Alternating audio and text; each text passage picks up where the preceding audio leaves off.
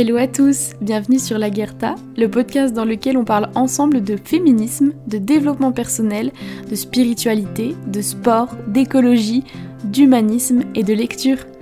Je suis ravie de vous retrouver dans ce nouvel épisode. Bonjour à tous et bienvenue dans ce premier épisode officiel, entre guillemets. Je suis trop contente de vous retrouver aujourd'hui pour parler avec vous de sport, mais surtout de l'impact hyper important qu'a eu le CrossFit sur ma vie. Déjà, euh, je fais pas du tout ce podcast dans le but de faire culpabiliser ou de créer une pression ou un jugement moral sur les personnes qui pratiquent pas d'activité sportive. Je préfère quand même le redire. Ce que je vais vous raconter ici, vous en ferez vraiment euh, ce que vous en voulez. Pour commencer, je vais pas vous mentir, j'ai jamais été sportive, je faisais vraiment partie de ces personnes au lycée et au collège qui restaient le plus possible sur le banc et qui maudissaient les cours de PS jusqu'à ce que je me sente obligée d'en faire. Pour vous expliquer plus en détail, entre 2018 et 2020, j'étais en classe prépa Cagne, c'est une classe préparatoire littéraire, et durant ces années, j'ai commencé à prendre un petit peu de poids, mais sans forcément que ce soit inquiétant. Ce qui était beaucoup plus inquiétant en revanche, c'est le fait de faire le yo-yo. Je perdais et je prenais environ 5 kilos sans arrêt. Je mangeais pas forcément plus gras que lorsque je vivais chez mes parents, mais sans m'en rendre compte, j'avais commencé à développer de l'hyperphagie. L'hyperphagie, euh, c'est une maladie qui nous pousse à manger jusqu'à ce qu'on ait envie de vomir et qu'on soit très mal, sans pour autant aller jusqu'à la case vomir. En gros, on s'inflige une sorte d'orgie alimentaire pour compenser quelque chose qui est plus profond et dont on n'a pas forcément conscience. Mais cette maladie, elle est ultra insigneuse. En fait, on la voit pas forcément arriver et surtout, on la connaît pas. Du coup, on se rend pas compte qu'elle prend place jusqu'à s'installer complètement dans notre quotidien. Maintenant, et surtout après avoir pris beaucoup de recul et être allé voir une psychiatre, etc., j'ai pu comprendre que la maladie, elle avait toujours rôdé en silence autour de moi, même quand j'étais très jeune, jusqu'à se déclencher pleinement avec les montagnes de stress que j'avais accumulées à cause de la prépa et d'une relation toxique que j'avais en parallèle. D'ailleurs, je vous ferai peut-être un épisode sur cette relation toxique, je trouve que c'est un sujet très intéressant, même s'il est déjà beaucoup exploité. Du coup, pendant ces deux années de prépa, mon corps il fluctuait sans arrêt, mais sans que le poids soit forcément un sujet inquiétant lui-même puisque j'étais toujours dans mon poids de forme. Pendant cette même période, je me suis mise en couple avec mon amoureux, on s'est mis en couple entre la première et la deuxième année de prépa, juste avant l'été, et on a aménagé ensemble à côté de Paris après ma prépa.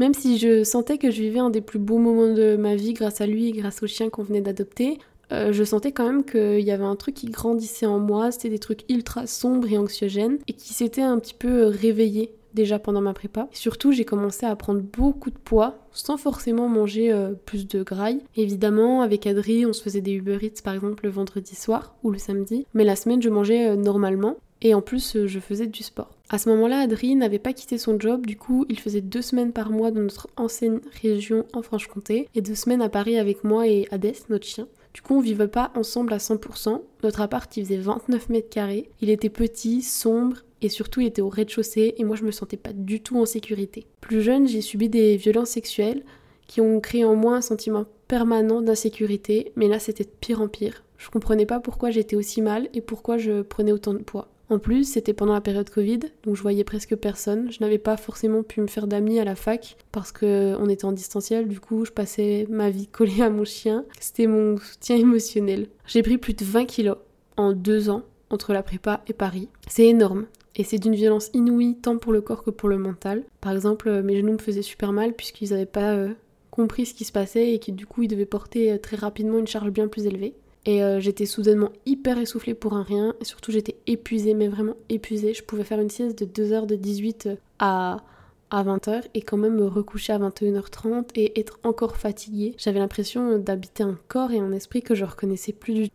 Et de base, je suis quelqu'un d'hypersensible, mais là, c'est encore plus violent. J'avais beaucoup, beaucoup, beaucoup de colère en moi, j'avais une boule dans le ventre. Pendant cette période, j'avais évidemment Adrien et Hadès, mais c'est tout. Nos amis, ils étaient loin, puisqu'ils étaient dans notre région d'origine et j'avais pas forcément d'amis proches à ce moment-là de ma vie que je pouvais contacter ou quoi. Et de toute façon, je suis pas très message, donc même les amis euh, que j'ai, je leur écris très rarement. Et en plus, moi qui avais toujours été extrêmement proche de ma maman, les relations étaient devenues invivables. Pour recontextualiser, ma maman c'est vraiment une très belle femme, très chic et qui a beaucoup de charme, mais elle a toujours été en conflit avec son poids, au point où elle nous parlait et nous stressait avec ça dès le lycée, alors que honnêtement ma sœur et moi on était plutôt fines, enfin je veux dire on avait des physiques qui répondaient aux critères euh, de l'époque, euh, critères de beauté j'entends, ce qui veut rien dire, hein, mais en tout cas on avait aucun problème, euh, aucun problème de poids. Alors quand elle m'a vu grossir, pardon, ça a complètement déchiré notre relation, elle m'en parlait tous les jours au téléphone en me demandant ce que j'avais mangé dans la journée. Elle était persuadée que depuis la prépa, je me goinfrais de McDo toute la journée ou que j'achetais, je sais pas, du Nutella ou je sais pas quoi. Alors qu'honnêtement, j'en ai peut-être acheté au début deux, trois fois, mais même pas. Je suis même pas sûre d'en avoir acheté autant. Elle est devenue très mauvaise, très dure. Elle me dévisageait, elle jugeait mon corps sans chercher à comprendre ce qui se passait. Et avec euh, beaucoup de difficultés, et, ça m'émeut encore aujourd'hui, euh, et de douleur, j'ai réussi à ne plus me cacher la vérité et à admettre qu'elle était désormais toxique pour moi. Noël 2020, euh, une immense dispute explose entre ma mère, mon beau-père et moi. En fait, ce qui se passe, c'est que ma sœur avait une correspondante allemande qui passait Noël avec nous, qui restait trois mois en France. Et nous, on était rentrés de Paris pour euh, rejoindre euh, nos familles pour Noël. On, était, on dormait, on vivait pendant la période de vacances chez ma maman et, mon beau-père. Et un matin, André faisait la grasse matinée. Et je me lève pour aller déjeuner avec ma sœur et, sa corresse. Et mon beau-père, Gilles, me dit alors que j'étais en train de préparer mon, repas. Euh, Faustine, ce serait bien euh, qu'on parle de ton poids avec ta maman avant que tu repartes à Paris. Et là, j'ai complètement explosé. Je peux vous dire maintenant que je suis sortie de mon corps. J'avais l'impression d'être un être démoniaque. Vraiment, je, pèse mes mots. J'ai explosé. En fait, ça a été d'une violence inouïe pour moi qu'il me dise ça. Déjà qu'il me dise ça alors que c'est quelqu'un qui remarque pas forcément quand on change de coupe de cheveux, enfin qui est pas très attentif, qui se permette de me dire ça et de parler de mon corps et de juger mon corps avec une telle violence et une telle froideur, ça m'a complètement euh, renversée euh, émotionnellement et, j'étais déjà au bout du rouleau. Et j'étais très mal dans ma relation avec moi-même. Du coup, j'ai la dispute est, devenue euh, très violente. J'ai fait un monologue pendant je sais plus combien de temps. J'ai perdu la notion du temps de ce moment. Je sais que j'avais l'impression d'être au-dessus de mon corps. Je voyais plus ce qui se passait. Je sais que j'ai hurlé, hurlé, hurlé, hurlé. parce que ben, je leur ai dit, je les ai insultés, que c'était des cons, que c'était honteux de me dire ça. Je, me souviens que j'ai hurlé de douleur, euh, mais vous voyez pas que je souffre déjà assez dans ce corps. Euh, qu'est-ce que vous voulez à la fin, etc. C'était vraiment un surplus, un ras-le-bol, puisque pendant deux ans, leur jugement était absolument froid et, brutal. Et il y avait très peu de compassion et de, compréhension de leur part, puisqu'ils étaient vraiment euh, dans cette optique que c'était de ma faute et que ma maman, elle, elle pense de cette façon que quand on prend du poids, euh, c'est de notre faute et que si on n'en perd pas, c'est parce qu'on fait pas les efforts. Alors que là, vraiment, il y avait quelque chose qui se passait dans mon corps euh, d'au-delà de juste le fait de manger. Suite à cette dispute, euh, ma maman a compris que là c'était pas du tout la peine de rajouter de l'huile sur le feu et on est partis les deux dans une pièce de la maison pour dialoguer. Pendant deux heures, on a parlé du poids que j'avais pris, de mon endométriose, de son manque de compassion, des douleurs psychologiques que j'avais, de la colère que j'avais en moi, de l'incompréhension face à ce corps qui était en train de changer alors que je faisais vraiment tout pour euh, m'améliorer. En plus, à l'époque, je faisais tous les programmes de Sissimua sur l'application avec des poids que j'avais achetés, etc. Donc je comprenais pas du tout ce qui se passait. Et on s'est rendu compte surtout qu'on pouvait pas régler ça en parlant ensemble. Du coup, on a pris la décision ensemble que j'aille voir une psychiatre et surtout une psychiatre spécialisée dans l'endométriose à partir de janvier 2021. Au même moment, enfin pendant la même période, euh, la voisine de notre appartement, l'appartement qui était collé au nôtre, il y avait juste une cage d'escalier qui nous séparait, cette voisine se faisait battre par son compagnon. Euh, peut-être que j'en parlerai plus tard, puisque c'est un épisode qui m'a vraiment marqué, et surtout c'est l'inaction des gens autour de moi qui m'a marqué, des voisins, etc. Enfin bref, une nuit, euh, elle se fait battre, j'entends, euh, il me menace de la violer, ça tape contre les murs et je commence à faire une crise d'angoisse sans savoir que c'est une crise d'angoisse. Et c'était trop pour moi, j'ai contacté la police évidemment. Enfin, on a fait les choses correctement. Mais j'étais au bout du rouleau et la psychiatre que je voyais m'a diagnostiqué une dépression émotionnelle et m'a donné un traitement d'anxiolytique. Du coup, je me suis sentie à la fois soulagée de mieux comprendre les raisons de mon état, j'étais malade, euh, et à la fois honteuse puisque je me sentais pas légitime d'être en dépression. J'avais l'impression que d'autres étaient bien plus malheureux que moi et que j'avais pas forcément le droit de me plaindre et surtout euh, de prétendre avoir une dépression. Et cette même psychiatre m'a parlé du fait que beaucoup de femmes qui étaient atteintes d'endométriose avaient des problèmes de thyroïde, puisque ce sont euh, les deux des maladies hormonales, que ces femmes, justement, avaient souvent des très gros problèmes de poids inexpliqués. J'en ai parlé à ma maman, euh, et justement ça lui est tombé sur la tête parce qu'elle elle est en hyperthyroïdie. Et elle s'est dit, mais pourquoi j'y ai pas pensé euh, plus tôt? Et j'ai fait les tests, donc euh, prise de sang, etc. Échographie de la thyroïde. Et ces tests euh, ont pu montrer que j'étais en hypothyroïdie, ce qui a expliqué cette énorme prise de poids, en plus de la maladie de l'endométriose, qui est déjà une maladie hormonale, et ce, qui, ce qui vraiment mettait un mot. Et une justification sur ce poids pris, enfin surtout ce poids énorme, puisqu'on parle plus de quelques kilos, on parlait quand même de plus de 20 kilos. Les résultats, ils m'ont libéré, permis de comprendre et surtout de déculpabiliser. J'ai recommencé à faire du sport, puisque entre décembre et, et janvier, j'avais un, un peu arrêté. J'ai fait les donc euh, comme je vous disais, je faisais les programmes de 6 MUA et tout, et je suis passée euh, de zéro sport à un jour sur, sur deux ou sur trois. Je mangeais sainement, je faisais mon sport, et pourtant mon corps il changeait très peu.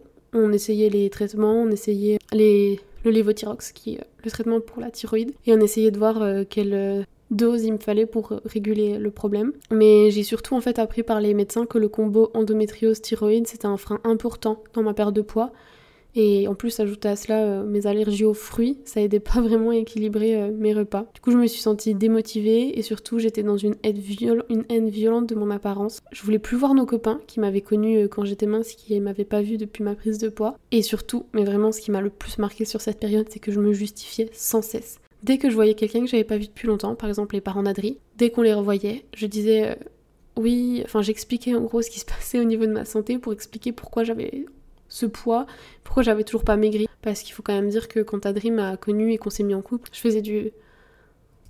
c'est super dur de le dire. Je faisais du 36 et que je suis passée à 42, 44. Et que encore maintenant, ça, ça me met la boule au ventre puisque c'est d'une violence euh, inouïe ce qui s'est passé dans mon corps et ce qui s'est passé surtout dans, le regard des gens, puisque j'ai vu une vraie différence et c'est là que j'ai compris la grossophobie. Puisque, euh, pas tout le monde évidemment, mais le regard des gens a, énormément changé autour de moi. Je voyais que j'étais plus considérée comme quelqu'un forcément de joli par beaucoup. Enfin, aussi quand on prend du poids et qu'on se sent mal dans son apparence, dans son corps, on, Peut-être que des fois on fait attention au regard des gens alors que dans leur tête ils y pensent même pas et qu'ils sont pas du tout en train de nous regarder, de nous juger. Mais parfois on le voit quand même et, et, je voulais plus faire les magasins, je voulais plus bien m'habiller, etc. Moi j'ai toujours été assez coquette. Quand j'allais au lycée, j'adorais m'apprêter, me maquiller, etc. Et là, c'était devenu un, fardeau pour moi de d'essayer des vêtements et de voir que la taille n'allait pas et qu'il fallait monter encore d'une taille. Et c'était euh, je suis désolée, c'est très déconstruit mes propos, euh, mais c'était vraiment, et c'est encore très très très très dur. Et euh, surtout de, dans le regard des gens d'avoir cette impression que c'est juste de notre faute et qu'on fait pas d'efforts. Je me souviens très bien qu'une fois, euh, on se baladait avec ma maman et elle faisait du shopping et moi j'avais pas du tout envie puisque j'ai beaucoup de mal et même avec Adri en qui j'ai pleinement confiance et avec qui je me sens moi-même, j'ai du mal à essayer des vêtements. Bref, on, on faisait du shopping et on allait prendre à emporter à manger euh, pour le 4 heures et, elle un café, moi une tisane, puisqu'à l'époque euh, les magasins, enfin on pouvait pas consommer sur place à cause du Covid. Et du coup moi j'avais faim puisque on avait bien marché, quoi, et bref c'était l'heure du goûter, enfin comme j'avais avant quand j'étais plus mince. Mais je me suis retenue de prendre à manger parce que je savais qu'elle allait me juger. Et elle a pris elle, une galette comtoise ou je sais plus, et on est parti sur un banc consommé, euh, moi monté du coup. Là une femme plutôt en risque d'obésité morbide, je dirais, enfin vraiment très ronde, était assise sur le banc, enfin est venue s'asseoir sur le banc à côté d'une autre et elle mangeait, euh, je sais plus, enfin bref, un truc sucré, une pâtisserie ou quoi. Et le regard que j'ai vu à travers ma mère quand elle l'a regardé, qu'elle l'a jugé, ça a été terrible parce que je me suis mise à la place de cette femme et j'ai senti le regard des autres qui, qui nous dit mais arrête de t'empiffrer, espèce de grosse vache, tu vois bien que t'es déjà assez grosse.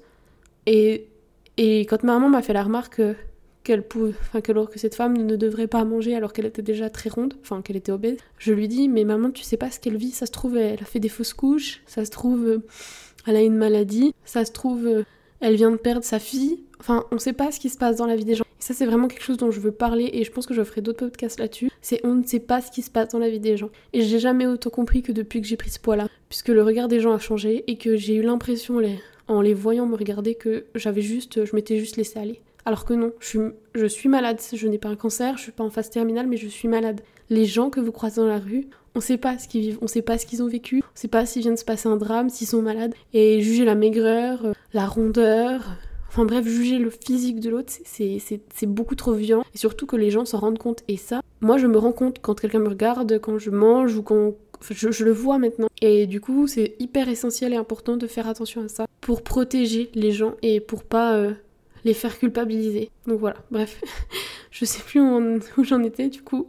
Je me suis laissée aller à l'émotion. Je pense pas que je vais couper ce passage parce qu'il est, il est, il est vraiment important, je crois. Enfin bref, tout ça pour dire que je me justifiais non-stop et qu'encore maintenant je me justifie. Euh, j'essaie de, changer ça. Mais quand je vois des amis, j'anticipe le truc en disant oui, j'ai pris du poids, j'étais pas comme ça avant. Je sais qu'à la rentrée euh, de la fac, euh, en septembre, quand je suis entrée en master, euh, une des premières discussions que j'ai avec une fille, quand on parlait, enfin on était plusieurs filles, on parlait du, de l'apparence, et moi je disais, ah, mais moi j'étais pas comme ça, comme si j'essayais de rassurer les autres et de me rassurer en me disant que ça c'était pas le physique que je suis censée avoir, que ça c'est un physique temporaire, mais en fait c'est mon physique pour le moment et c'est celui que je dois me réapproprier. Donc voilà. Enfin bref, du coup à la même période, en septembre 2021, on a changé complètement de, de vie. On a quitté Paris. Je suis devenue beaucoup plus autonome parce que je suis devenue alternante et on a déménagé en Bretagne, à Rennes. On a pu louer pour le même loyer qu'à Paris, un 60 mètres carrés, lumineux, neuf, propre, avec un grand balcon, dans une petite ville, avec des gens euh, d'une grande gentillesse et, un climat hyper sympa. Et en parallèle de, ce changement de vie, j'ai découvert la spiritualité et le crossfit. Bon ça je réserve un épisode pour la spiritualité. Et j'ai commencé à faire euh, du crossfit deux fois par semaine jusqu'au mois de décembre. En janvier, je suis revenue plus motivée que jamais. Et surtout, toujours avec de la colère face à mon physique. Je, me dégoûtais. Toujours, j'arrivais pas, malgré la découverte un petit peu de la spiritualité, les lectures que j'avais, j'arrivais pas à passer ce cap et, j'ai encore du mal à l'heure actuelle. Du coup, j'ai décidé de révolutionner complètement mon mode de vie. Euh, un jour, je me suis levé un matin, j'ai décidé de mettre un réveil tous les matins à 5h45, enfin un matin sur deux à 5h45 pour aller au crossfit de 7h à 8h. J'ai changé mon alimentation et maintenant j'essaie de manger 95% d'aliments bruts et faits maison pour limiter mes crises d'endométriose et l'inflammation et le ventre qui gonfle énormément, telle une femme enceinte quand je suis en crise. Et depuis, euh, j'ai l'impression que je reviens. Vraiment, je sais que ça paraît cliché, mais euh, le crossfit c'est le seul sport de tous ceux que j'ai pu tester qui m'a fait me sentir puissante, invincible et soutenue. En fait, euh, j'ai redécouvert mon corps et surtout j'ai redécouvert que j'étais capable de faire bien plus que ce, que ce dont je me croyais capable justement. Maintenant, avec Adrien, on va 4 à 5 fois par semaine au CrossFit. On va un matin sur deux de 7h à 8h avant le travail. Et euh, parfois on y retourne le soir de la même journée. Moi je préfère aller deux fois dans la même journée et après avoir un jour euh, complètement off. Et surtout le fait qu'Adri vienne avec moi parce que pendant le premier mois, enfin les premières semaines j'allais toute seule. Et après il a décidé de venir avec moi euh, le matin. Ça a été un vrai changement pour moi. Surtout, en fait, que donc on va dans une box, une box c'est les lieux où on fait du crossfit, qui est tenue par Dylan et Marine, qui sont des gens qui sont vraiment exceptionnels. Ils sont complètement différents. c'est un, couple vraiment très bienveillant et, franchement je, je, leur dois beaucoup parce qu'en fait j'ai pas eu ce sentiment dans cette box et je pense dans les autres de me sentir jugée. En fait le crossfit c'est vraiment une discipline dans laquelle on s'épanouit et on progresse avec les autres et en même temps on, doit se défier nous-mêmes. Honnêtement à la base j'ai commencé euh, pour maigrir pour le moment, malgré le sport quotidien, l'alimentation, il euh, n'y a pas vraiment de vraie perte de poids hallucinante. Et c'est surtout à cause de mes maladies. Puisque les médecins m'ont expliqué que pour quelqu'un qui aurait le même rythme de vie, le même sport, qui ferait la même quantité de sport et qui mangerait comme moi, il aurait déjà eu une, une perte de poids assez euh, fulgurante. Mais moi, mes maladies sont des maladies hormonales. Donc ça a un impact euh, assez important euh, sur, bah, sur le poids, les cheveux, les ongles, l'humeur, la fatigue. Mais en fait, justement, j'ai décroché enfin depuis quelques semaines de ma fixette sur le poids. Maintenant, j'ai des objectifs qui sont bien plus motivants et qui me poussent à prendre confiance en moi. Par exemple, euh, quand je suis arrivée en janvier, je pouvais pas descendre en squat parce qu'en fait, euh, mes genoux étaient très abîmés par la prise de poids rapide. Et la semaine dernière, j'ai pu faire des vrais beaux back squats avec euh, une charge de 25 kg. Du coup, je me redécouvre et je me mets dans des états seconds qui m'étaient complètement inconnus. Je finis des fois, ça m'est déjà arrivé de finir la séance avec les larmes aux yeux, alors que c'est pas de la tristesse ou de la douleur, c'est juste du dépassement hyper puissant de moi-même. Et euh, lors des entraînements qu'on appelle des WOD, on fait des, par exemple 15 minutes d'enchaînement d'exercices très physiques et cardio sans pause avec une musique à fond derrière. Et c'est dans ces moments-là que je me sens, euh, que je sens que je suis, je suis pleine de rage. Je veux vaincre cette version de moi que je déteste